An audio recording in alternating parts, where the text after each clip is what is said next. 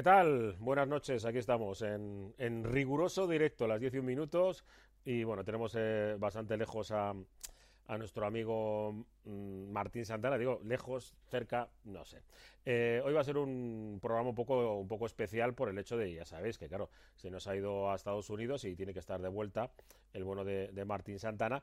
Y hemos hablado con él hace un rato mm, desde un medio aeropuerto en Chicago yendo para Frankfurt eh, para luego llegar a, a, Euskadi. Bueno, luego se va a dormir y hemos dicho, mira, pues vamos a, pillarlo un poco eh, dentro de un ratito. Y nosotros vamos a empezar a hablar eh, porque ya sabéis que cada semana tenemos un, invitado y, bueno, me acompaña mi, otra mitad en el día de hoy.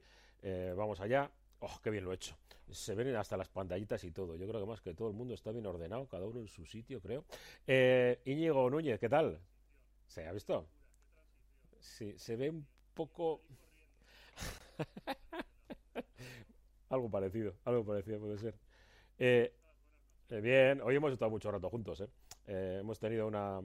Sí, incluso seguro que el invitado que tenemos, que lo veis por ahí abajo, eh, le, habíamos prometido, Íñigo, ¿recuerdas? Hace, no sé si tres semanas, cuatro semanas, que, que a tomarnos un plato combinado en el ISAR, eh, hablando de, de básquet, y fíjate tú que ni está donde creíamos que tenía que estar, que era en México, ni le hemos podido invitar a, a charlar un poco de básquet de, forma sosegada, pero se nos ha venido hoy. Iñi, eh, pues bueno, me, ah, que nos, lo conocemos bien, ¿eh? pero vamos, preséntalo.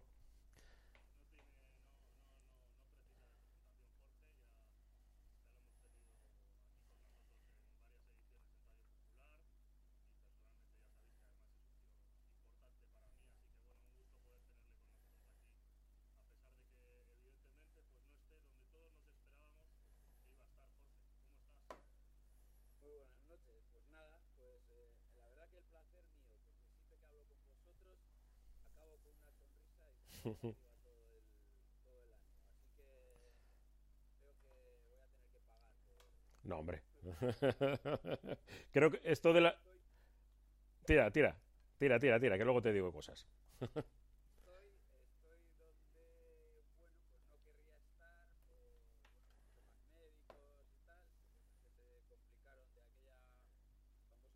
simple de rodilla, bueno, pues se ha ido encadenando una serie de cosas después y, bueno, pues ahora mismo creo que voy a tardar un poco en, volver a México, pero bueno, pero muy, la verdad que muy contento de estar con vosotros y de, y bueno, por, por lo menos poder tener tiempo para poder disfrutar pues cosas como la Copa del Rey de este fin de semana.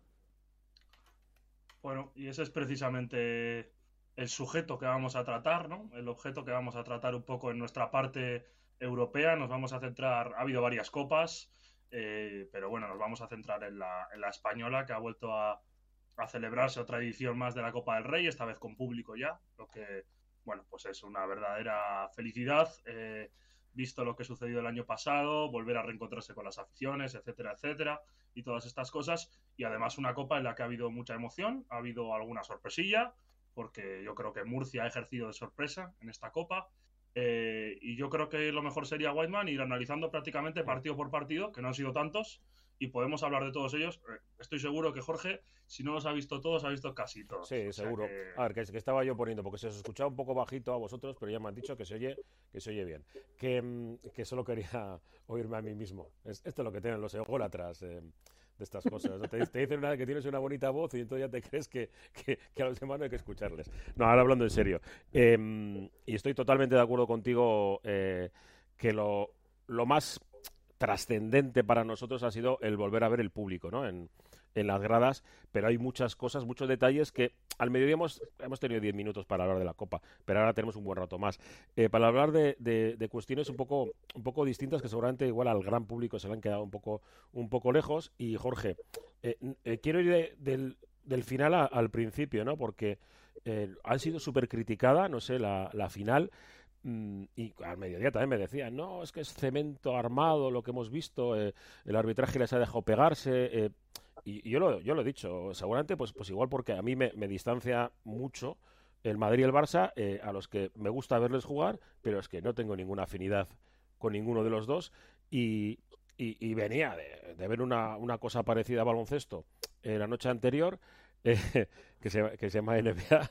Y bueno, All Star, no se llama NBA. Se llama All Star de NBA, que va para un público muy concreto, para los chavales, ¿no? Para que hacer highlights y luego pues vender camisetas. Pero claro, eh, cemento armado. No sé hasta qué punto tú, visto como entrenador y entiendo que también como aficionado, ¿cómo viste esa final en, eh, tan crítica, ¿no? Por, por algunos diciendo que, que, no, que no se jugaba baloncesto y yo le decía a Íñigo, eh, es que a mí eh, ver a Mirotic y cómo le defendían, es que para mí me, producía eh, placer, de un placer baloncestístico que se me entienda en ese sentido, es decir, joder, está dando por todos lados, cómo sale por la derecha, qué recursos tiene este tío. Hombre, realmente creo que lo, que lo has definido muy bien. O sea, el, creo que el torneo en sí ha ido abocándose desde cuartos a semifinales a la final, a ir subiendo el nivel físico una barbaridad, el nivel de contacto una barbaridad. Y creo que, bueno, pues en ese nivel es complicado, ¿no? Ver, ver lucir baloncesto de, ataque, ver lucir a los jugadores. Pero sí que creo que para, para los entrenadores, bueno, pues creo que es que creo que es un que ha sido una Copa del Rey interesante, ¿no? Creo que ha habido tendencias defensivas, eh, bueno, que están como muy de moda ahora mismo y que todos los equipos pues las llevan como, como hoja de ruta. Y creo que, bueno, pues eh, el equipo que ha sabido destruir un poco más el juego del contrario, especialmente en la final, ¿eh? es el que se lo ha llevado. El momento que el Madrid en la primera parte supo cortar un poco la, la vía de, generación a partir de Calates, pues bueno, pues eh, tuvo esa opción de, de, poder tener un parcial a favor en el momento que, el Barça subió el nivel defensivo y, desconectó a, a, Tavares y a, y Poirier del resto del equipo, pues bueno, pues tuvo las opciones de ganar y al final se lo llevó. Pues yo creo que no es eh, cemento armado, sino yo creo que bueno, pues el nivel de dureza ha sido altísimo. Creo que, que si vemos partidos de liga regular ahora mismo, por ejemplo, incluso de Euroliga, creo que no se está a ese nivel de dureza. Creo que ese nivel de dureza es solo se está en estos momentos, en los playoffs, Final Four. Y, bueno, pues yo creo que, es, que tenemos que saber apreciarlo también. No creo que el público tiene que saber apreciarlo y saber apreciar que hay momentos en los que, lo que, como tú decías, Wyman, el ver a Mirotic eh, irse en un reverso por línea de fondo con dos tíos defendiéndole, uno agarrando en la camiseta acabar un aro pasado, pues creo que, pues que, es vistoso, ¿no? Creo que, creo que tenemos que valorarlo. Yo le decía a White esta mañana que estoy totalmente de acuerdo y que como entrenador pues pudimos ver muchas cosas, como eh, en primer lugar que el Madrid pues ahora mismo yo creo que está escaseando un poquito generadores y parece mentira decirlo, pero en su plantilla creo que tiene perfiles un poquito repetidos, eh, tipo Taylor, tipo Hanga, tipo incluso a Valde en algunos momentos, aunque yo creo que tiene más dotes de generación. Y, hemos podido ver cosas, ¿no? Pues cómo ha respondido el Barça ante un partido en el que le están planteando prácticamente lo mismo que suele plantear el Barça, ¿no? Que es un nivel físico altísimo, eh, ponerse a esa altura. Pero ostras, a mí me da la sensación de que cuando se permite tanto contacto físico, tanta dureza en uno contra uno, eh, yo creo que también uso de manos, porque también vimos bastante uso de manos empieza, empezamos a perder un poco el talento, ¿no? Y parece que se impone eh, el que más es capaz de hacer esto durante más tiempo. No sé si tú tienes esa sensación, pero a mí, eh, sobre todo en la final, me dio, me dio esa sensación. No sé si con esa con ese tipo de partido se puede enganchar a gente a ver baloncesto que no seamos los que ya estamos dentro del básquet. No lo sé, no lo sé. O sea, no sé, bueno, puede ser, ¿no? Que, para el público que se acerca, pues, eh, a estas citas muy puntuales, puede ser que se le haga un poco más complicado. Pero yo creo que al público de baloncesto eh, estos partidos le gustan. Eh, el mismo partido de Murcia con Barcelona en semifinales fue terrible de dureza. Le diría que por encima del nivel de la final. Y, fue un partido a mí por lo menos muy atractivo de ver, con mucha alternativa, con eso, eh, tratando de, tratar de aflorar el, talento por encima de un nivel físico altísimo. Yo creo que, bueno, pues sí, el, no hemos captado seguramente nuevos aficionados a baloncesto con, esta Copa del Rey, pero sí que creo que la gente que sigue habitualmente el, baloncesto en DESA, eh, creo que está esperando la siguiente Copa o los playoffs con ganas. En este sentido, y ahora sí vamos un poco ya para, para el principio, ¿no? Eh, yo haría tres preguntas, tres, tres claves. La primera, eh, para los dos, eh, el, el, tapado. Yo no sé si, si nos podemos quedar con, con el tapado, el que, el que resuelve con, con victoria, que es, que es Murcia, o el otro tapado al que yo no creía que, que hubiera que, que, tendría opciones de, de estar en, el partido, como puede ser el, el ¿no? Que empieza sin su gran estrella, siendo el gran participativo como, como Musa, pues hizo un partido más que más que más que serio, más que notable, ¿no? Para mí esos dos eh, eh, insiders, ¿no? O equipos que no, no se contaba demasiado con ellos. Joder, es que yo creo que la Copa de Murcia es espectacular, porque ganarle a Valencia Basket, que los entrenadores de ACB y habían dicho que era el favorito para ganar la Copa del Rey, eh, llegaba en un momento perfecto pues prácticamente había perdido en Breogán, es verdad, un, unos días antes de llegar a la Copa, pero llegaba en un momento estupendo Valencia. Daba la sensación de que estaba alcanzando su punto, con la gente ya recuperada de todos los problemas de lesiones y COVID que han tenido, y ganarle tuvo un mérito tremendo, además teniendo que ganar el partido dos veces, ¿no? Porque estuvieron espectaculares en la primera parte, pero luego vuelve Valencia, se coloca adelante, y el equipo pequeño es capaz de volver de nuevo y ganar el partido. Y luego cómo compitió 36 minutos contra el Barcelona o 35, me parece sí, increíble. Para mí yo creo que es el partido, sin ninguna duda. El, el UCAM, el UCAM Murcia-Barça fue creo que es el partido más divertido. También el, el UCAM Murcia-Valencia estuvo muy chulo, pero creo que el UCAM Murcia-Barça fue un partidazo de una intensidad. Parecía, eh, en el tercer cuarto parecía que estaban jugando el clutch. O sea, era, para mí estuvo súper divertido. Y desde luego Breogán, pues un papel súper, súper digno, poniendo en muchísimos aprietos al Madrid. Mahal Basic eh, haciéndole un trajecito a, a Poirier. Eh, sí, yo coincido contigo, son los dos apuntes positivos sorprendentes de la Copa. Para mí también Tenerife. Yo creo que Tenerife, que pasase la eliminatoria contra, en, contra Juventud en cuartos, yo me esperaba que el favorito era Juventud. Y luego, bueno, pues se encontró con quizás la mejor versión de todo el año del Madrid en semifinales, ¿no? Muy acertado en el tiro y tal pero para mí esos tres equipos son los que salen reforzados de, esta Copa, por supuesto, aparte del, del, Barça, ¿no? No sé qué piensa Jorge, pero para mí esos tres. Pues, pues, la verdad es que pienso lo mismo que tú. Yo no sé si tiene algo que ver que hayamos coincidido un tiempo, pero, pero, vamos, pero vamos, es que estoy totalmente de acuerdo. Yo el, el, el, partido que más me he divertido ha sido el de Murcia, con un nivel de dureza altísimo eh, y luego mucha alternativa al marcador y de hecho mucha incógnita en el final de. Eh, casi hasta el final del partido, ¿no?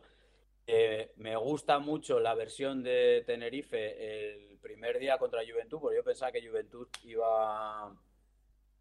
iba a pasar, bueno, aunque a pesar de que llegaba con tres derrotas y tal, pero bueno, pero toda la, la primera fase de temporada que ha hecho era de mucho nivel. Y me sorprende mucho Valencia. Sí que me sorprende mucho Valencia, igual que a ti, porque yo Valencia le veía las últimas semanas jugar a muy buen nivel, consiguiendo el toque que tenía Peñarroya con Burgos el año anterior, de, ¿sabes? de, de jugar con, con, pase tiro, con mucha confianza de, los exteriores. Y yo veía que, digo, bueno, puede ser, como, como decís vosotros, pues un rival complicado en semifinales. Pero bueno, pues eh, Murcia la verdad que explota muy bien todo esto de llegar y jugar, todo ese arsenal que tiene de pequeños el perímetro que, que tiene puntos con, con, Jordan Davis, con Cy Taylor, eh, tiene puntos ahí eh, a, porrillo y, y, todo ese ritmo, bueno, pues es complicado de defender. Entonces yo creo que la valoración que has hecho tú, Íñigo, pues bueno, yo, yo creo que es la, la misma que haría yo. Yo creo que además eh, el, el, el perfil de Murcia de los, sobre todo de los exteriores de Murcia, McFadden, Taylor, Jordan Davis, es quizás el perfil propicio para jugar contra el Barça. Eh, y lo creo porque como el Barça está constantemente proponiendo y sobre todo en momentos de tensión eh, esa defensa de cambios y la hacen muy bien, con Robert Smith sobre todo, con Brandon Davis, con Sally en algunas ocasiones, un poquito menos, pero sobre todo con estos dos, con Smith y con, y con Davis, incluso con Hayes en, en, en posición 4, pues yo creo que estos son los mejores jugadores para poder atacarles, ¿no? Exteriormente se van. Isaiah Taylor es una pasada de jugador. Eh, me parece un tío eh, sobre el que construir un equipo porque tiene carácter, porque tiene capacidad de uno contra uno, en fin, me, parece que además se dio el perfil propicio y lo que me llama la atención también es eh, que es increíble los, los puntitos de forma en lo que llevan los equipos, ¿no? O sea, ves por ejemplo al Madrid que dices, el primer día se le ve absolutamente desconfiado, ¿no? A pesar de que empieza bien, está desconfiado, no está contento ni, ni, confiado con su juego. No obstante, ganan los cuartos y las semis es otro equipo distinto, o sea, no, no se parece. Y llega a la final muy reforzado y sale a decir, bueno, hoy le vamos a ganar al Barça. O el puntito de Yo creo, ¿no? Yo creo que las semis del Madrid son un poco engañosas. Yo creo que el nivel de acierto del Madrid es muy, muy extraordinario, muy, muy por encima de lo que estaba teniendo durante el año. Creo que se encuentra con un partido demasiado fácil por eso. Eh, me, parece más, el, más real el Madrid del día de Breogán y del día de la final que, del día de Tenerife. Creo que el día de Tenerife depende un poco más de eso, ¿no? Depende un poco más del acierto y yo creo que ahí, bueno, pues, eh, pues abre un partido que, que a priori no, no, no debería haber sido tan abierto. Mm. Lo cierto Los triples de Taylor ahí en el primer cuarto.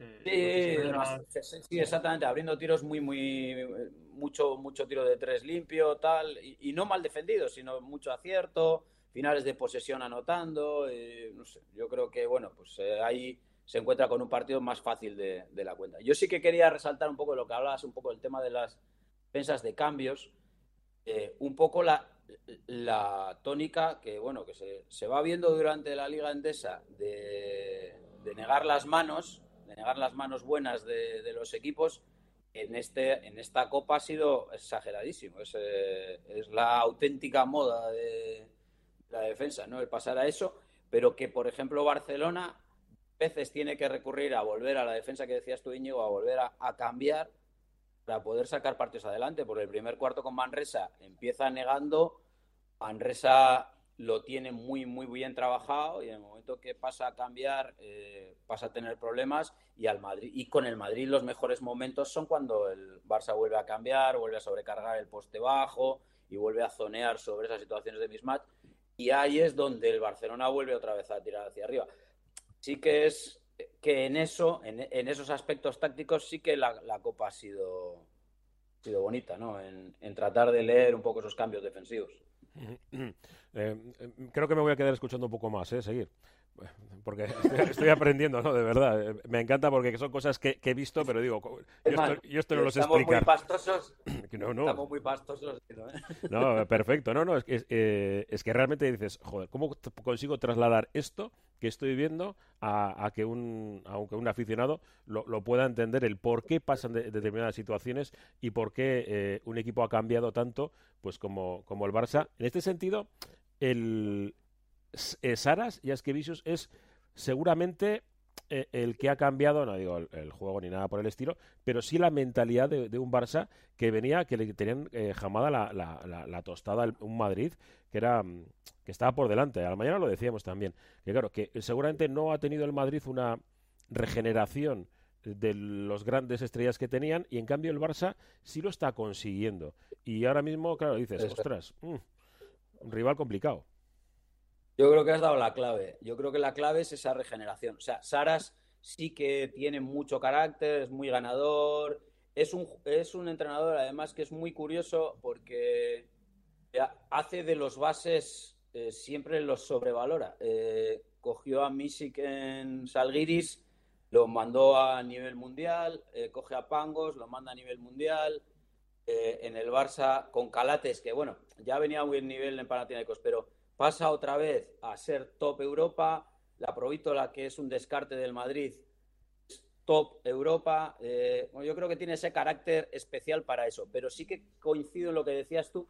Así como el, Madrid está en una regeneración en la que los jóvenes todavía no están para, para liderar el, el equipo, los veteranos están ya en un momento en el que, bueno, pues tienen una aportación, pero tienen una aportación más puntual, ¿no? Hablo Yul, hablo Rudy Fernández. cambio el Barça, yo creo que el bloque en sí tiene, está en un momento más de ir hacia arriba, de, crecer, de ambición, de tal, de, buscar cosas, cosas grandes, ¿no? Yo creo que se ha juntado todo esto y ahora el, Barcelona, bueno, pues le tiene muy, muy cogida la medida al, Real Madrid.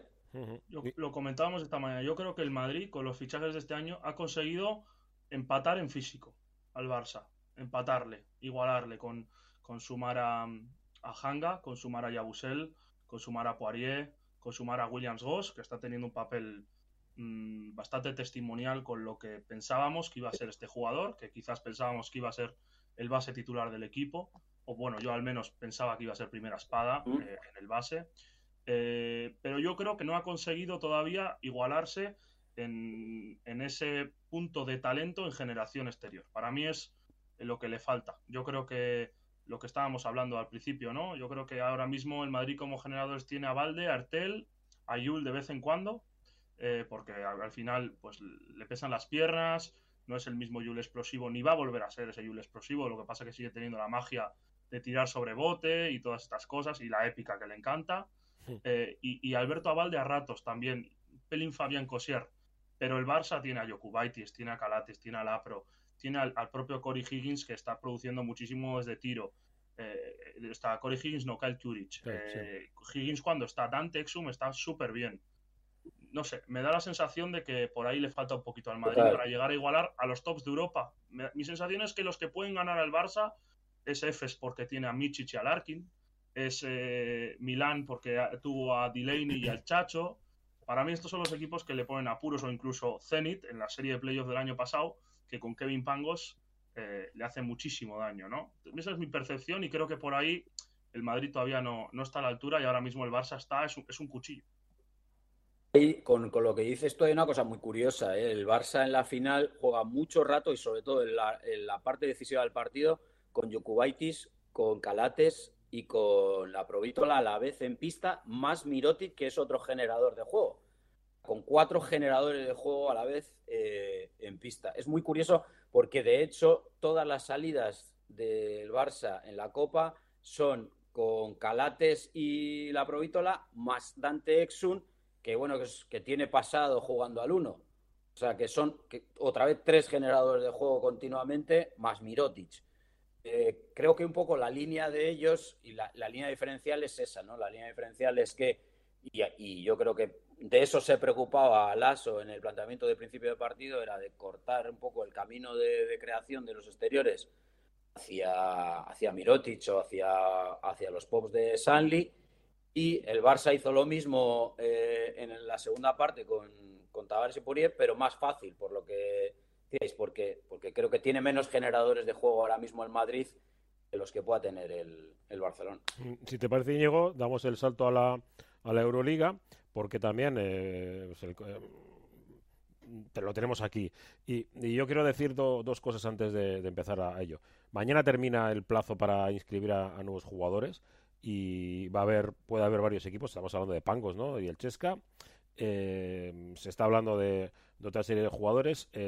Termina también el plazo en la NBA, o terminó. Y, puede haber jugadores que, que decían dar el paso a Europa, ¿por qué no? Eh, antes de que, termine. Yo creo que vamos a tener un, final de, inscripciones casi como, el de la NBA, ¿no? De, última hora con, alguna sorpresa. Y esto sí que puede cambiar la fisonomía, fisonomía sobre todo digo, del Chesca y quizás de alguno más respecto a lo que pueda eh, seguir estando eh, acabando la temporada. Y, en ese sentido, me gustaría saber si creéis, o ya sé que vosotros habláis con representantes y estas cosas me las sé, ¿puede mover el Madrid alguna, alguna pieza? Mira, yo creo que el Madrid no va a mover nada ahora. O sea, eh, vamos a ver, se acaba de gastar un pastizal en Gavidec y en renovar a, a Yabusel. Yo no creo que ahora el Madrid vaya a mover ficha. Eh, en, torno al cierre de mercado de fichajes con Ander y Susquiza comentábamos hace dos semanas que, creíamos que si Pangos firmaba por CSK, CSK vuelve rápidamente a ponerse entre los tops de Europa, eh, mirándole cara a cara a cualquiera. Y bueno, pues Vamos a ver si esto se produce finalmente, porque fue un fichaje anunciado a los cuatro vientos, pero se ha oficializado el corte de Pangos creo que ayer o antes de ayer, y que yo sepa todavía no es oficial su fichaje por CSK. Es el camino normal a seguir, lógico, pero de momento no está oficializado. Yo creo que en todo caso este sería un fichaje, bueno, va a ser un fichaje tremendo para, para CSK y le puede lavar bastante la cara al equipo, liberando de responsabilidad a Svez en, en generación para que pueda ejecutar un poco más, eh, no sé, creo que va a ser un, equipo absolutamente distinto. tampoco creo que se vaya a mover mucho el mercado, mucho más de lo que está, mm, no me da la sensación. Eh, y, nada, y antes de nada, comentar que hoy, se ha, hoy han jugado Mónaco y, Unix, eh, la reedición de la final de Eurocup. Ha ganado Mónaco con 25 puntos de Mike James, con 3 de 11 en triples, nuestro terrorista preferido, Mike James. Eh, y que, nada, que ha metido 20 puntos con ¿Eh? Que en el buen sentido lo de terrorista, hombre. porque tiene, metralleta y, tiene alguna bombita y tal. Es que con el tema. De... Sí, eso, exacto. Sí. Que eso, bueno, pues para allá. Ahora vuelve. Y al final el que se queda es el jugador. Qué cosas, ¿eh? eh qué sencillo es echar un entrenador en, en estos en estos casos, ¿no? Eh, eh, es, tremendo. Menudo, bueno, eh, paso. Y ahora con el tema de, de, la situación en Ucrania y tal, veremos, ¿eh? Y ojito con lo que puede pasar con Moscú, sanciones. Eh, yo por eso estamos en una, en una época en la que nos ha tocado vivir realmente extraña, ¿eh? Porque mm, a saber qué es lo que sucede, Digo, por el tema de las sanciones, porque están empezando ya Estados Unidos a meter caña y tanto Francia como, como Inglaterra no sé, si quieren cerrar espacio aéreo y, demás, y no sé qué va a pasar con el, con el Chesca y con el resto de los equipos rusos, porque no solamente el Chesca, eh, Zenit, ¿no? Y, bueno, mm, no sé, no sé. Eh, eh, ahora mismo yo estoy un poco como con la pandemia, que no sé muy bien por dónde nos va a salir la cosa, si va a ir todo bien o vamos a tener que, volver a frenar un poco. Y la Euroliga ahora mismo está en un, en un brete. Em, White, que nos diga Jorge qué piensa de los pangos. ¿De lo de? Pangos. De lo de Pangos por CSK. Lo de Pangos, mira, eh, la verdad que a nivel de esto estoy bastante perdido. Yo estaba hasta hace un par de semanas haciendo mi equipo en México tranquilamente y, ese mercado no, no, me llega. Y, y, a partir de a partir de este problema de la rodilla, lo único que hago es ver baloncesto, pero estoy desconectadísimo de mercado, de todo esto. Estoy, oyendo el, tema de Pangos, de Pangos porque sí que lo había oído, pero, pero la verdad que no estoy nada, nada puesto en, en qué puede suceder. Sí que, sí que viendo CSK durante, durante el año, sí que creo que necesita como el comer un, un uno que organice todo aquello porque, porque el equipo se ve que, que, bueno, pues que tiene potencial, ya sabemos, tiene presupuesto altísimo, tiene grandes, tiene grandes jugadores, calidad en todos los lados, pero pues que son batallas que, juega cada uno. Y yo creo que, bueno, pues Pangos les puede ir, como decir vosotros, muy, muy bien. Pero ya os digo que yo a nivel de cómo está el mercado y cómo se está moviendo no tengo mucha idea, la verdad. Mm. A ver, eh, Íñigo, para terminar con el tema de, Euroliga, eh, porque ya nos hemos comido media hora, así como que no quiere la cosa, ¿eh? para que sepas. Que, luego decimos, no, 40 minutos. Si, si luego tenemos que hablar con Martín. Euroliga, venga. Eh, bueno, pues vuelve a haber partidos. Hay partidos chulos como el viernes juega, juega Zenit eh, contra, contra el Barça, a las 6 de la tarde, que es un partido chulo para ver. También me parece atractivo el Mónaco Fenerbahce de ese mismo, de ese mismo viernes a las 8 de la tarde. Em, bueno, es Maccabi, a ver cómo responde Maccabi al cambio de entrenador, que no, no lo hemos hablado aquí porque nos ha pillado ahí que, se nos ha pasado, pero bueno, eh, ya, Ioannis Esferopoulos ha sido despedido por Maccabi, eh, con lo cual cambia el rumbo bastante de, ese equipo de Tel Aviv. ¿Tiene algo, que, ¿Tiene algo que ver la fiestita que tenía nuestro amigo, el que estuvo aquí 10 días con nosotros? No te has enterado. Ah, lo de Kairi Thomas, ya, vaya lío. Eh, pero dice, Kairi Thomas dijo que no, que él no estaba allí. No sé, no sé si. Sí, que eran. Estaban, ¿no? Eran Jalen Reynolds, eh, Derrick Williams, había unos cuantos pasándolo bastante bien después de perder. Deportistas, deportistas profesionales, sabéis una cosa. Contra, si, perdéis, ¿eh? eso es claro. Si perdéis, no se sale. No, no, se, sale. Y si es el Maccabi que no pierde nunca, no se sale. Si ganas, te invita a todo el mundo a tomar copas. Rival, el Apoel, ¿eh? los aficionados se enfadaron un pelín. Me dio la sensación cuando les estaban casi hasta amenazando de muerte y esas cosas, me dio la sensación de que se habían enfadado un poco. Y encima ya, ya sabes que aquí tienen eh, un tema político también, porque el Maccabi es eh, el de los, de los derechosos, un poco más que clásicos, y, el Hapoel es el de, el de los rojillos, los que son un poco de, izquierdas. Eh, bueno, y claro, tienen problemitas. Sin más. ¿Qué, ¿Qué pasa? ¿Que se nos ha quedado congelado este señor? Tú sigues oyendo, ¿no? Sí, yo sí, pero sí, a Íñigo también sí le veo que se ha quedado ahí. se ha quedado congelado. se ha quedado sonriendo. En cuanto meto algo de política, se nos va. Yo es que estas cosas no le entiendo.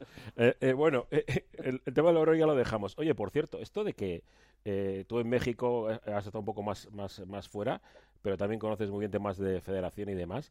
Eh, claro, ahora tener partidos internacionales de... Mira, ha vuelto Íñigo.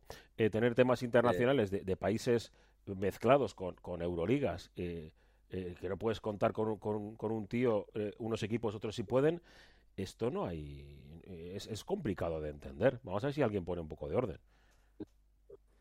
Bueno, esto de lo de las ventanas FIBA fue algo que, que se inventó FIBA porque pensaba que no estaba sacando tajada de- del baloncesto.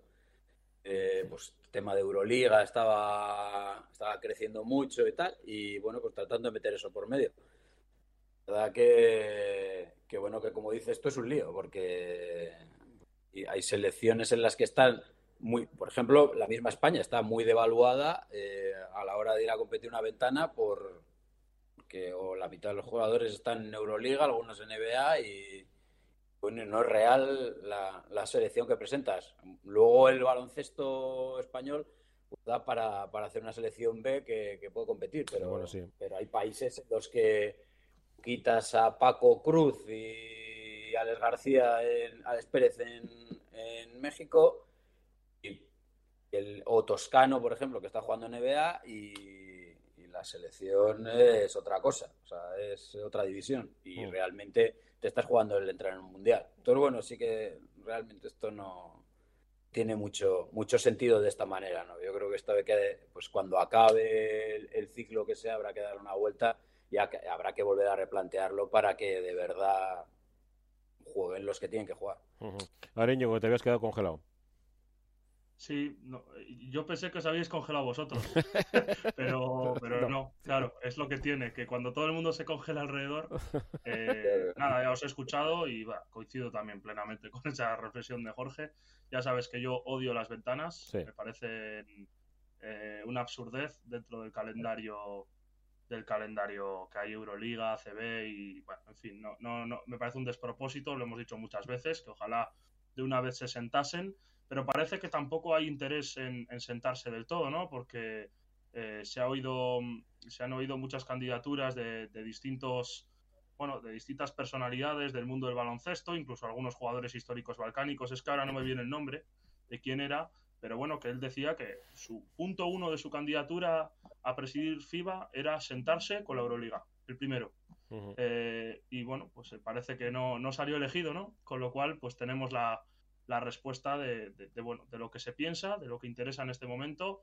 Y está claro, lo que está claro es que, como dice Jorge, este formato no funciona. O sea, que tengan que jugar las selecciones B, la clasificación para un mundial, para que luego esos mismos chicos que han jugado no puedan formar parte del equipo, finalmente me parece un absoluto despropósito. Pero bueno, Y luego tenga que, y luego tenga que ir Eslovenia a hacer un repechaje para luego poder optar a, a quedar campeón del mundo.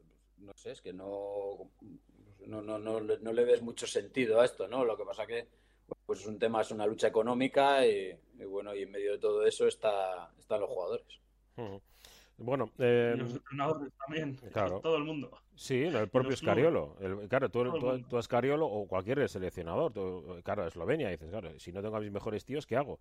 Y, y bueno, Eslovenia, vale, es un país pequeño y tiene el rollo ese nacional, pero hay otros, o- otra serie de, de- de países que, que hay jugadores que les gustaría estar y que yo sé que tienen que tienen problemas en el decir, joder, que no puedo ir con, con mi selección y luego eh, lo contraproducente de los que sí van a los eh, previos y se quedan sin poder estar en los campeonatos. Dicen, joder, pero es que si, si yo he sido partícipe de esta clasificación, y ahora ¿por qué no? O sea, viene el guapo aquí y tal y, y me lo quita. Con todos los respetos a las grandes estrellas, pero joder, es que eh, es que yo he clasificado al equipo. Ojo que antes de terminar, andan un poco calientes también en Bolonia, porque Virtus no se clasificó a, a la final de la Copa de Italia, la copa que se la llevó Milán, eh, en Turquía se la ha llevado Efes, en Alemania se la ha llevado eh, Alba Berlín, primer título para Israel, si no me equivoco, Israel González.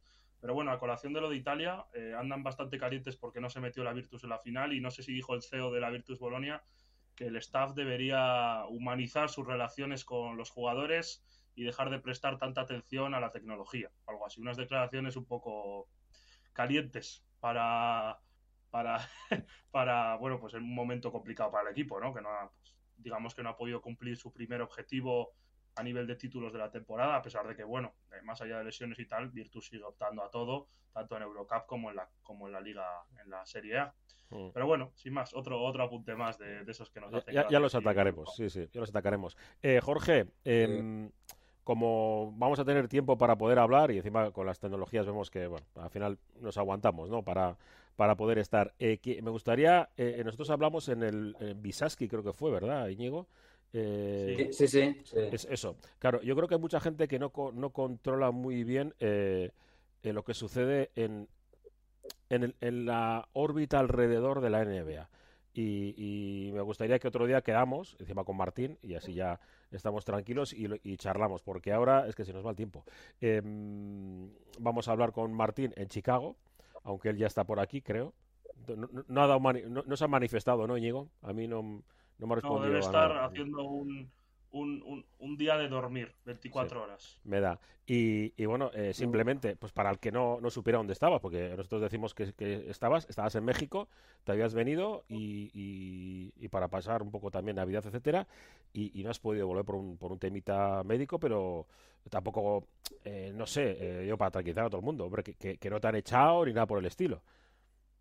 No, no, todo, lo contrario. el otro día me llamaron. Sí, es un problema de rodilla. Mm. Eh, tuve una operación de rodilla muy simple. Sí, me, pues me entró la, una bacteria de quirófano y bueno, pues ha complicado todo mucho. Entonces no he podido ir y bueno, hasta hace muy poco el club me sigue insistiendo, ¿no? Pero bueno, yo creo que ahora lo que te va a hacer es recuperarme bien de esto y, mm. y bueno, pues vamos a ver si la segunda parte del año ir para allá y tratar de aportar algo a, dar un pasito más, ¿no? Y el año pasado que estuvimos, que estuvimos en la final, pues tratar de, sacar el campeonato adelante. Mm, y además es un proyecto no es de, de cortoplacista ni mucho menos, ¿no? Que es más a largo plazo, encima con competiciones un poco un poco diferentes a lo que estamos viendo en la actualidad en México cambiando, pues mucho, muy cercano de, de, lo que es la órbita NBA. Yo creo que hay muchas cosas que, que trabajar, o sea, tiempo hay. Sí, sí, ya como la otra vez, sí, eso es. Un poco ahí la idea es esa, la idea es crecer hacia la G-League. O de la G-League, pues bueno, el proyecto de expansión de la NBA en México pasa por Guadalajara y Ciudad de México. Entonces, bueno, sería, sería el siguiente paso, ¿no? Entonces, bueno, pues es una cosa interesante y, yo quiero poner esta rodilla rápido bien para poder volver por ahí. Eh, pues perfecto. Eso es. Eh, muchas gracias. Ya te digo, eh, te engancharemos para la siguiente. Eh, cuando veas más Euroliga, Final Four, ¿no? Un poquitín así. no irá el capullo de, perdón, no irá nuestro amigo Martín también, ¿no? A la Final Four, porque esté capaz va a ser en. Hombre, si ese Geta va también a la Final Four, pues tendremos que hacer algo ya. Esto ya está bien, hombre. lo, que le falta, después del United Center, hacer unos tiritos allí, solo le falta que vaya al Pioneer a tirar tiros también. O sea, ya es que sería un poco eh, complicado de, asumir, ¿eh? No sé, yo, yo Y además tenemos un, un, final de año muy chulo en lo que a, baloncesto europeo se refiere y además con la Final la Final Eight de la BCL aquí en Bilbao. Four, four, Final, Four. perdón. Mm. Y, ahí nos lo vamos a pasar bien con eso, con la Final Four de la Euroliga, ese nuevo formato de Eurocup, que a partir de ahora se meten en cruces y es a partido único. Mm, nos lo vamos a pasar, nos lo vamos a pasar bien y lo comentaremos aquí todos. Esperemos tener a Jorge otro día para que, para que nos cuente también sus impresiones. Yo voy a ver todo lo que, porque tengo mucho tiempo ahora, así voy a ver todo lo que echen por la tele. Así que, así que cuando queráis, porque como os decía antes, es un placer estar con vosotros. Perfecto, muchas gracias. Venga, chicos. Eh, Martín, o sea, Martín va a estar ahora y Íñigo va a seguir, ¿eh? O sea, que para que lo sepáis, que, seguimos hablando. Venga, Agur. Bueno, Agur. Pues lo prometido es deuda. Iba a ser un poco extraño eh, tener que perdernos eh, al tío que ha ido hasta, hasta Cleveland para que nos cuente pues cómo ha sido el fin de semana, no tenerle el día que el día que hablamos de ello. Eh, Iruqua Munduan ya hemos presentado eh, pero eh, esto hay que hacerlo mentalmente, ¿eh? porque estamos grabándolo en directo, pero resulta que esto es de ayer, porque Martín está de viaje y yo ya he presentado lo que estoy hablando ahora mismo, con lo cual entiendo que espero y deseo que, haya acertado. Íñigo, ¿qué tal? Bueno, Gabón, buenas noches. Gabón, buenas noches, Whiteman. Pues bien, bien, con esta resaca de All Star y de Copa del Rey, de la que hemos hablado ya. Así que vamos a hablar con Martín, que él sí que nos va a poder ofrecer información de primera mano de lo que ha sucedido en Cleveland.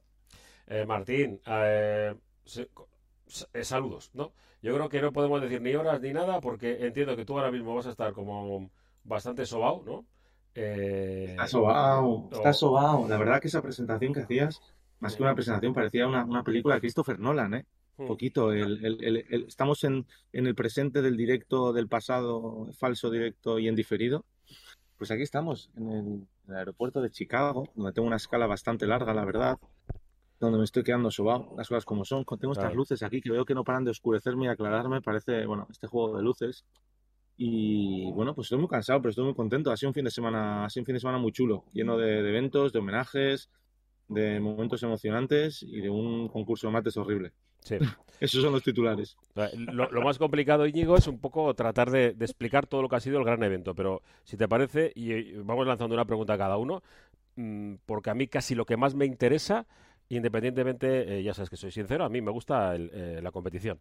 Y, esto, pues competición entre comillas, no es. Eh, sí es, pero no lo es del todo porque, bueno, vale, hay tema económico para el, All-Star Game los domingos y tal. no es. No, es. No, es. Vale, que sí, para, para algunos igual sí, ¿no? Pues los del viernes, igual los de la G-League, eh, sí que eh, el hecho de mostrarse, pues puede servirles como, como algo, pero eh, esto no me mola. A mí lo que me mola es lo de alrededor. Y, y seguramente, y te lo digo sincero, Martín, de lo único, único, único que te he tenido envidia es de poder presenciar a, esas grandes estrellas del pasado, ¿no? Sea el 75 aniversario y no sé, es que claro, cada uno es de una generación. A mí, pues, a ver. Eh, Yo creo que. No sé, es que, la verdad. Había tanto. se sabía, se sabía que había un plato fuerte ayer, el domingo, en, ese descanso del partido de las estrellas, el homenaje. No se sabía hasta qué punto podía ser precisamente emotivo. Y quiénes iban a estar presentes, quiénes no, qué se iba a hacer. Y bueno, sí que es verdad que durante todo el fin de semana, yo no he tenido la suerte de quedarme en el hotel de prensa, eh, Because Money, hmm. pero, pero he pasado muchísimo tiempo ahí. Más que nada porque tú te sentabas ahí en el lobby, en un sofá a trabajar, y constantemente te pasaba Oscar Robertson, y Robert Parrish, y Bob Pettit, y Magic, y McHale, y bueno, toda una serie de leyendas de la NBA que encima se sentaban a tu lado y podías charlar con ellas, y realmente eh, lo que tú dices, la competición ha sido hasta lo de menos este fin de semana, pero como lo suele ser siempre en los All-Stars. Entonces eso ha sido un gustazo. Y, y después, un poco lo de, lo de ayer, un homenaje en el descanso que se alargó el descanso de ese partido. Yo creo que se fue a los casi tres cuartos de hora porque tuvieron que montar una platea increíble ahí en medio de la pista con alfombras rojas y presentaron bueno, hay que tener en cuenta que la NBA anunció esa lista de sus mejores 75 jugadores, 14 de ellos han fallecido ya, por tanto había 61 y de esos 61 acudieron pues en torno a 50, yo creo. Los otros enviaron vídeos y fue espectacular. Acudió incluso Michael Jordan, que, fue un poquito la sorpresa porque se esperaba que no estuviera. Había dicho como que igual no llegaba, el que no estuvo era Scottie Pippen porque no quería coincidir con Mike, decían. Estuvo hasta el sábado y se fue el domingo. Y, la verdad que era eso, o sea, la sensación de que nunca vas a estar con tanta leyenda bajo el mismo techo. Eh, yo creo que nunca había pasado en la historia de la NBA algo así. Y estaba Westbrook también. Y además nos adelantaste, Martín, que, me ha quedado el último comentario ese y estaba Westbrook también en la retina.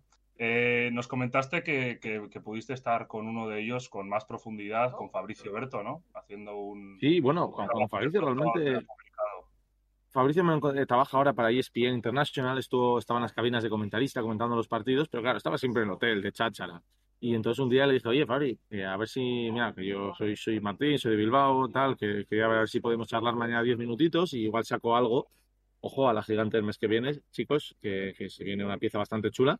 Y el día siguiente ahí que fuimos, estuvimos hablando pues más de media hora y luego muy bien con él y a la noche de hecho ayer también pues eh, hubo esto ya completamente off the record porque hubo más historietas y anécdotas que no saldrán en gigantes porque había bastantes cervezas de por medio eh, consumo responsable del alcohol chicos y chicas pero ayer bueno una vez acabado ya nos soltamos todos y eso ya se, se alargó bastante pero muy bien sí es eso la sensación de de poder estar de tú a tú con, con grandísimos jugadores, gente que tiene tantas cosas que contar, yo creo. Eh, las historias del All-Star no son las que suceden en la pista, sino las que te puede contar la gente que estás ahí. Y también la oportunidad de volver a ver a muchos compañeros y compañeras de, trabajo con los que no estabas desde hace dos años, porque es la primera vez que se viaja desde el All-Star de Chicago, porque a las finales no se había viajado. Bueno, pues es una gozada. Mm.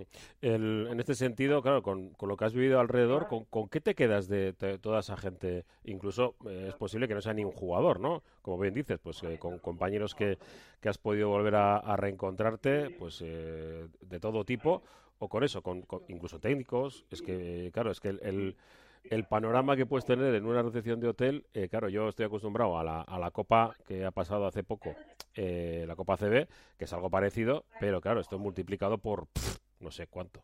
Claro, pues tú ves que de repente pasa Shams Charania, uno de los mejores periodistas, al menos a la hora de, de dar exclusivas en la NBA, y ves que mide metro cincuenta y, y dices, ay, pues no es la imagen que yo tenía este tío. Ves que pasa Kevin McHale y ves que, que es larguísimo, y dices, hostia, pues tampoco es la imagen que tenía este tío. De repente ves que entra, que, que empieza a haber mucho ruido y que alguien está montándola y te das cuenta que es Shaquille O'Neal, que es la mejor persona del mundo, probablemente.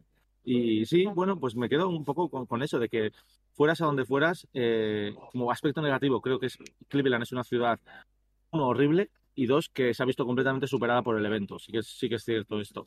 Pero ibas a donde fueras a donde fueras, eh, te encontrabas con distintos eventos eh, que habían organizado jugadores, fiestas en hoteles, en salones, y la ciudad estaba absolutamente patas arriba. Entonces, un poquito la experiencia de haber vivido y haber podido conocer, que te presentasen a gente, eh, leyendas del periodismo latinoamericano que yo quizás no conocía tanto, pero a las que otros periodistas ahí vendían muchísimo y también del estadounidense. ¡Bazooka! Y- Eh, tienes que ver luego- eh, retransmisiones de, de las televisiones le- de- del Caribe. Sí, sí, Lo sí. Bazooka, Ma- maravilloso. Sí, estuve ayer con algunos dominicanos y espectacular, Sí. realmente. Buenísimo, muy buena gente. Y luego, luego los de casa también. Estuvimos 11, 10 españoles, si no me equivoco, 10 periodistas españoles, entre los de Movistar, los compañeros de drafteados y también de, de otros medios. Y hemos hecho alguna comidita y bueno, pues muy chulo poder compartir con esta gente. Eh, eh, ahora le, fin de semana ahora le dejo a de fiesta. Íñigo, pero eh, No, no. tú, tú no serás bien colocado, ¿eh? Eh, Con no- Daimiel. eso, no serás como Daimiel que dijo que no iba a estar con drafteados y al final ¿qué? Eh, estás ir con Munduan, ¿eh? No puedes. No, no, no, no. Yo, drafteados de momento, no. Esto les, les- les he echado- Yo les he grabado. Solo les he Vale. grabado, pero no he salido. No paso de estar detrás de la cámara. Cuando, quieran se pueden pasar por aquí, nuestro choquito pequeño. Bien, eso ya les diremos, sí, sí, sí. Ya a los demás también les he dicho, a ver si le, dije a Anthony y a Guilla, a ver si un día se quieren pasar a comentar un poquito en NBA, que, que se vengan un ratito. Ostras, pues esos serían buenos invitados y para tenerlos aquí en Iruko Munduan, muy bien, ¿eh? Muy bien, has hecho tu, tu trabajo de agenda, ¿eh? Eso no lo podías dejar pasar. Martín, hemos hablado de todo lo de fuera de la pista y de, de lo de la pista, ¿con qué te quedas? ¿Qué te ha gustado más? Eh, lo de qué te ha gustado menos ya lo sé, que me vas a decir el concurso de mates. Bueno, eh, sí que la serie de triples de Carl Anthony Towns me parece bastante impresionante a tener Sí, en cuenta. mira, pero Yo creo, yendo por evento, el primer día creo que la NBA acierta con el, con el formato de, de este cuadrangular para los jóvenes. Creo que los minutos finales son los más intensos, así que igual hay que acortar incluso más los partidos. En vez de hacerlos a 50 puntos, oye, hacerlos a 11 o a 21, como un Sí. 21 en el parque Claro, toda la como vida. jugábamos toda la vida, entonces- sí. Sí, porque el problema es que al ser tan largo eh, ya te, te cuesta y si un equipo empieza a ir un poquito por detrás no hay tanta, no sé, bueno, me dio la sensación a mí, pero creo que el formato es ese, creo que la idea es esa, es buena, Eh, la tontería de que te entrenen las leyendas también está bien porque hay sus piques, como decía Whiteman, yo creo que lo del viernes fue, fue un éxito relativo, bastante bueno. El sábado me parece un exitazo absoluto el cambio de formato del concurso de habilidades.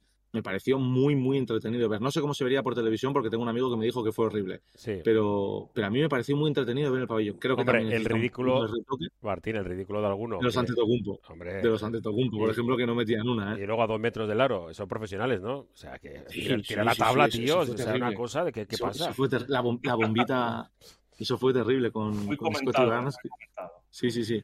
Pero bueno, me, pero me parece que es, es un formato bueno, con, con un par de retoques para que no se haga tan largo, quizás quitar el de pase, pero me gusta el nuevo del circuito que recupera un poco la esencia del histórico con Nash, con Keith, con algunos de los mejores bases de la historia.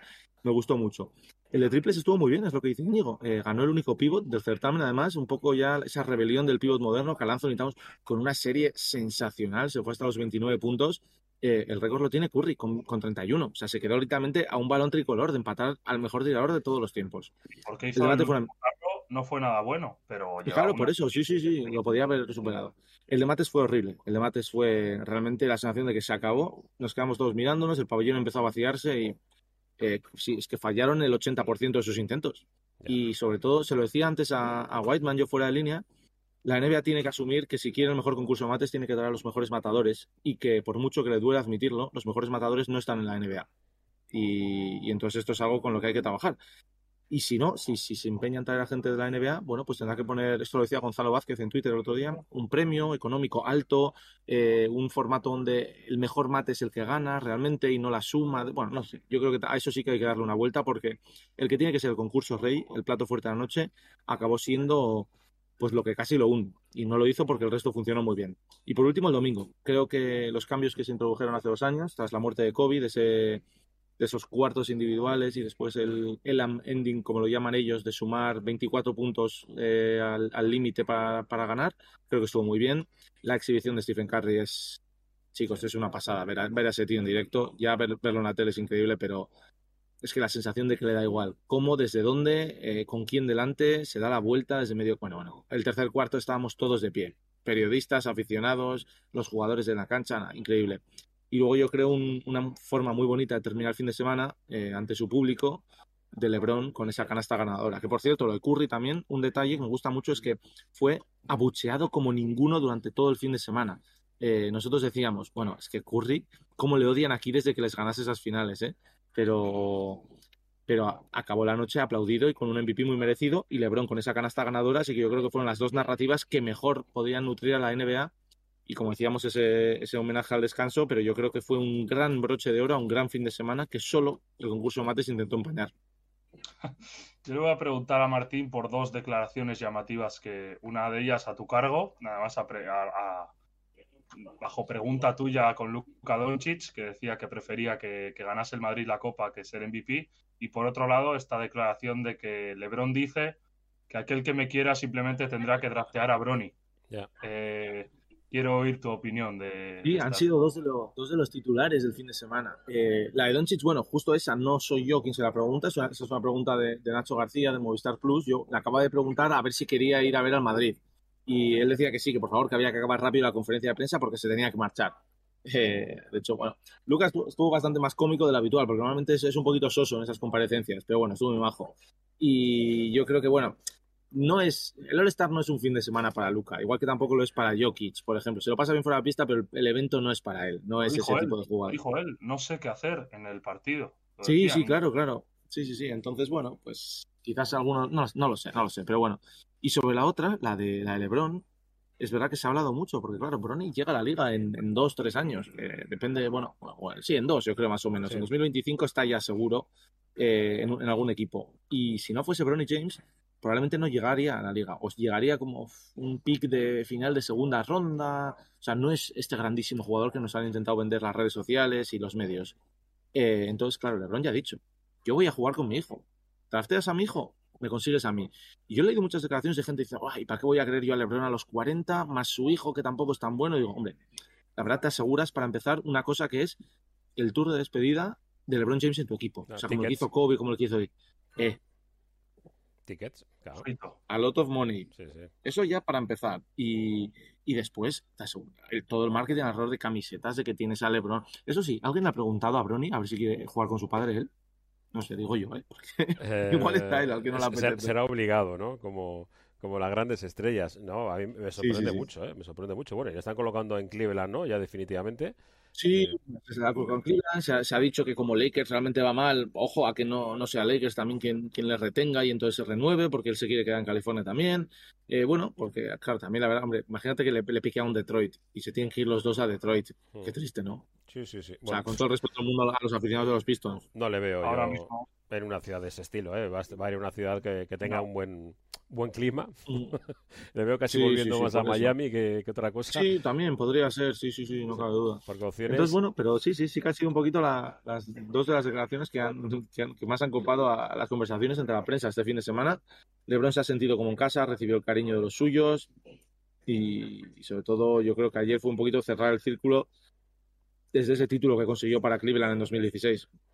Eh, yo tengo dos duditas. Eh, Eh, sobre todo, a ver, sé que todo no se puede contar, tenemos el off the record, pero me da eh, que en, en, los mentideros alrededor de lo que, de lo que está sucediendo con, con la NBA eh, puede trascender dos cosas. Una, que van a empezar a salir ¿no? a Europa, creo que eso sí que es más o menos oficial, que van a empezar a, a viajar. Y la segunda, yo tengo muchísimo interés por saber qué va a pasar con México con, con las franquicias que, que, van poco, poquito a poco y has, has dicho que has estado con, pues... con periodistas eh, latinos y, sí. y, y, tengo muchísimo interés por saber ese mercado.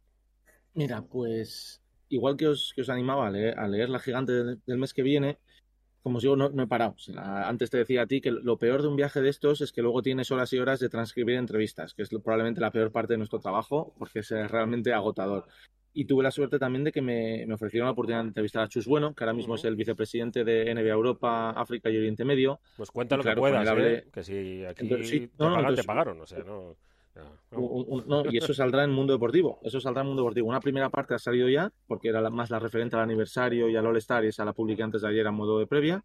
Pero sacaremos una segunda y tercera parte, porque la verdad que dio, dio de sobra Chus, muy buena gente. Eh, un poquito corporativo su discurso, pero bueno, al final entiendo que también eso es lo que tiene que hacer. Eh, y, y, habló sobre eso, sobre la, la, posibilidad de que los equipos volvieran a Europa, porque yo le dije, yo tuve la suerte de estar en, en el 2013 en el partido que, que, los Sixers jugaron en Bilbao. ¿Cuándo vamos a volver a ver NBA en, en, España? Y entonces hablamos un poquito de eso, de la posibilidad de hacerlo ahora, de cómo la NBA yo creo que ya este All-Star ha, sido muy simbólico en el sentido de dejar atrás lo peor de la pandemia, de una fiesta para que simboliza el hecho de que ya seguimos adelante en general en todo el deporte, ¿eh? pero en el All-Star lo ha significado de forma aún mayor. Y luego, como tú dices, también de posibles expansiones, eso ya la NBA lo quiere negar, pero al mismo tiempo ya no puede negarlo más. Y, y bueno, pues eh, ya te digo, en las próximas semanas, porque en las próximas horas lo voy a transcribir y en las próximas semanas lo voy a publicar. Y, y como digo, los, los, latinos también cada vez están más seguros que sobre todo hacia México va, va, va a salir algo. ¿eh?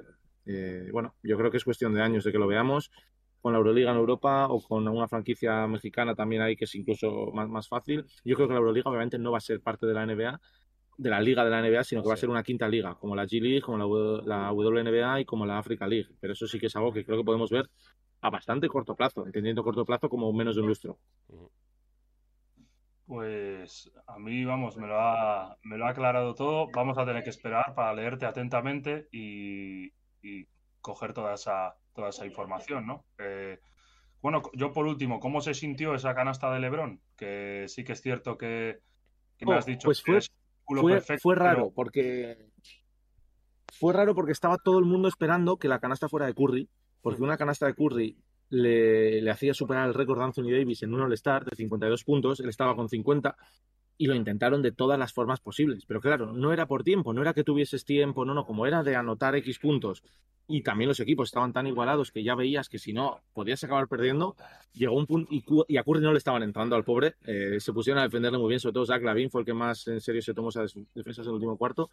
Al final LeBron dijo, esta es mía, dámela, se la pidió creo que a DeRozan en un aclarado con, con Lavin también, que es el que le cogió esa defensa, y bueno, yo creo que estamos todos de pie y, y, además a la primera, o sea, no es que tuviese que intentarlo una o dos veces, no, no, es que primer intento la metió un canastón y la verdad que le, el pabellón explotó. Mira que había estado bastante calladito, no ha sido el pabellón más ruidoso ante el fin de semana, pero, pero en ese momento fue espectacular.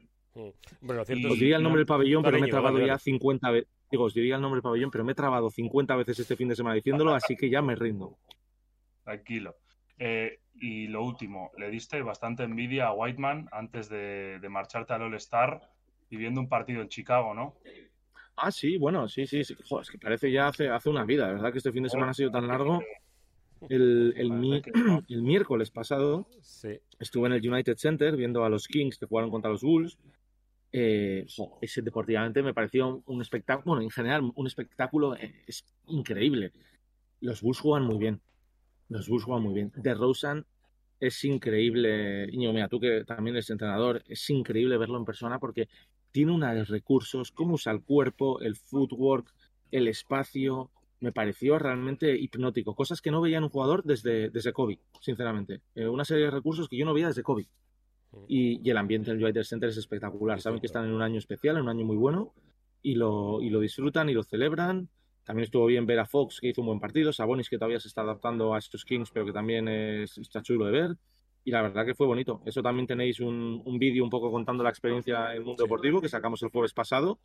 Eh, estaba ya un poquito enterrado debajo del contenido del All-Star, pero bueno, ahí, cuento un poquito cómo fue el asunto y está bastante bien, sobre todo porque podéis ver planos de cómo es por dentro vivir este partido de la NBA después de la pandemia, que era un poquito mi duda en tema de mascarillas y demás. Bueno, la verdad que Estados Unidos en ese sentido están un poquito vía libre. Mm, Sí, porque... Kyrie Irving estará contento. Bueno, sí. la verdad es, es, muy distinto Chicago, o sea, Illinois, sí. a Cleveland, Ohio. Aquí todo el mundo la lleva.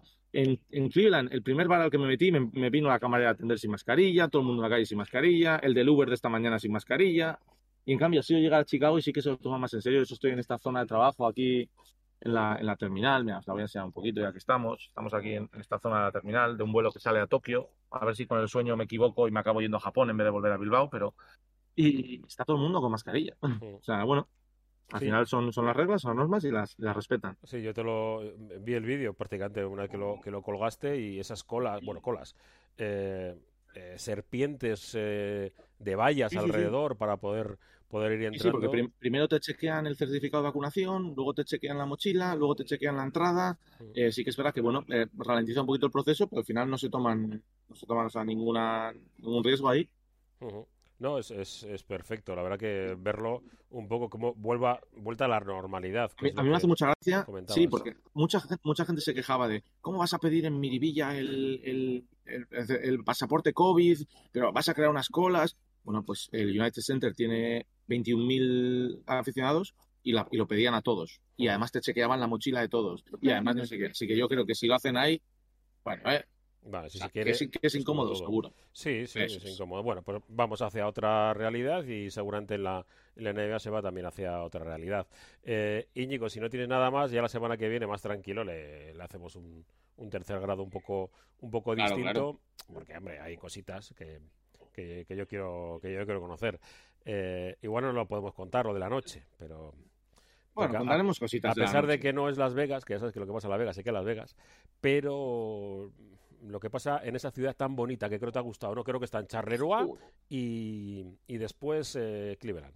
Mira que, mira que llevamos muchos años en los que Anthony y Guille siempre comentaban que qué horror era ir a Cleveland, maldito Lebron por hacernos ir a Cleveland tantos años, eh, ahora lo entiendo. Sobre todo me ha sorprendido que es una ciudad, bueno, un estado en el que es imposible conseguir un café. Y ya no te digo un café bueno. bueno. O sea, las hemos pasado para conseguir un café era horrible. A Starbucks, horrible, de verdad. A Starbucks, eso de agua con, con una cosita. Pero, pero, y... pero que tampoco, tampoco, porque la mitad cerrado, la otra mitad solo te sirven si lo pides por la app y pidiéndolo por la app te, te rechaza la tarjeta. Bueno, bueno, bueno, una odisea lo, lo, de los, lo, de los, cafés. Vale, y la organización la semana que viene también nos dices, que no, que te ha encantado.